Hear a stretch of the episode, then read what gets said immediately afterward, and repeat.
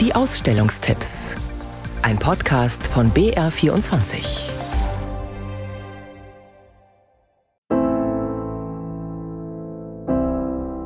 Die Hoffnung, irgendwann wieder von ihrer Familie aufgenommen zu werden, die ist ungebrochen. Aber die Sorge auch, überhaupt wieder den Platz in der Familie zu finden. Die Münchner Fotografin Ann-Christine Wahl. Sie spricht über Frauen, die der Hexerei bezichtigt wurden und die deswegen verstoßen wurden und verjagt. Insgesamt viermal hat Wörl diese Ausgestoßenen besucht, die in großer Armut in sogenannten Hexendörfern in Ghana leben, Westafrika. Wörl hat einige der Frauen kennengelernt, hat sie gefragt, was ihnen eigentlich vorgeworfen wurde. Mal sollen sie schuld gewesen sein, wenn im Dorf jemand erkrankte oder starb. Mal waren sie selbst erkrankt, verwirrt vielleicht, dass man sie loswerden wollte.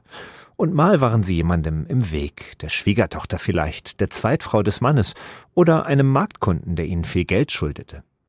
Eines aber haben diese Frauen gemeinsam. Sie sind nun für alle Zeit als Hexen gebrandmarkt. Wörl hat sie fotografiert, sitzend und vor klassisch schwarzem Hintergrund. Ich hatte ja diesen schwarzen Stoff vor eine Hütte befestigt und dann einen Schemel hingestellt und dann hat eigentlich jede Frau diesen Moment zu ihrem gemacht. Und die ein oder andere ist dann nach der Feldarbeit vielleicht noch mal in ihr Zuhause, hat sich vielleicht noch einen Schal geholt, der für sie da passender. Und ja, es war ein Moment, den die Frau für sich geschaffen hat. Und das fand ich eigentlich eine sehr ermutigende Beobachtung, dass ich dachte, ja, da ist ein Wohlbefinden dabei. Und das war mir auch ganz wichtig. Und dass es genau darum geht, eigentlich sie in ihrer würde auch zu zeigen und auch in ihrem Stolz und ihrer unglaublichen Resilienz. Ich finde, wenn man sich immer fragt, wie würde ich eigentlich damit umgehen, ausgegrenzt, teilweise lebenslänglich. Wir sehen Frauen wie Salamatu, Mitte 30 vielleicht. Ein Tuch in matt schillerndem Pink um den Kopf, türkise Ohrstecker, ein fester Blick.